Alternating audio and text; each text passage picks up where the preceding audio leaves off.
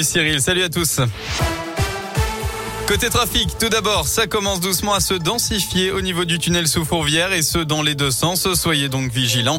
L'épisode de ralentissement sur l'A43 au niveau de Bron est lui terminé. Ailleurs, vous roulez globalement dans de bonnes conditions.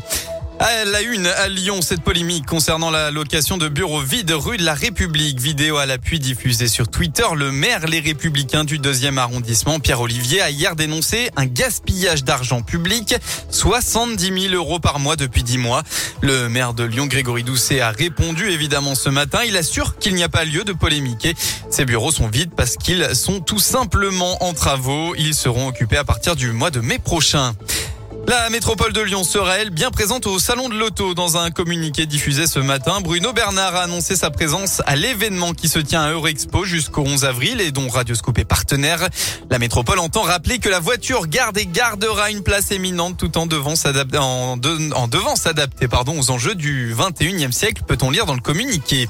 Et puis une bonne nouvelle pour celles et ceux qui veulent se mettre au vélo à Lyon. La métropole a annoncé aujourd'hui qu'elle renouvelait son aide financière pour l'achat d'un vélo cargo pliant ou électrique. Une aide qui peut atteindre jusqu'à la moitié de la valeur d'achat. Une enquête préliminaire ouverte ce matin par le parquet national financier pour blanchiment aggravé de fraude fiscale. Ça concerne le cabinet de conseil américain McKinsey qui est accusé de ne pas avoir payé d'impôts en France depuis plusieurs années.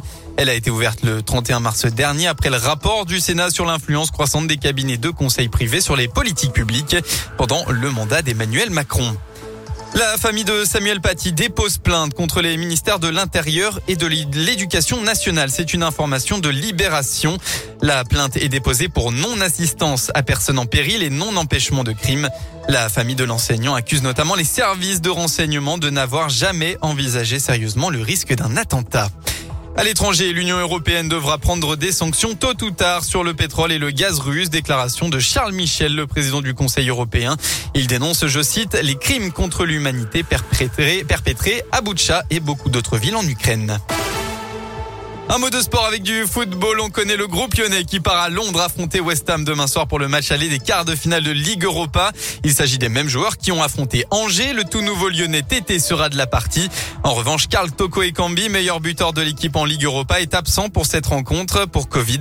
Tout comme les blessés de longue date, Maxence Cacré, Ryan Cherki et Sinali Diomandé.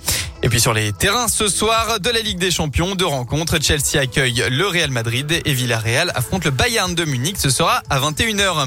Un coup d'œil à la météo enfin pour votre après-midi dans le Rhône. Pas de changement malheureusement. Les nuages vont continuer à dominer avec quelques rares averses. Et puis enfin, côté Mercure, vous aurez entre 12 et 16 degrés. Merci.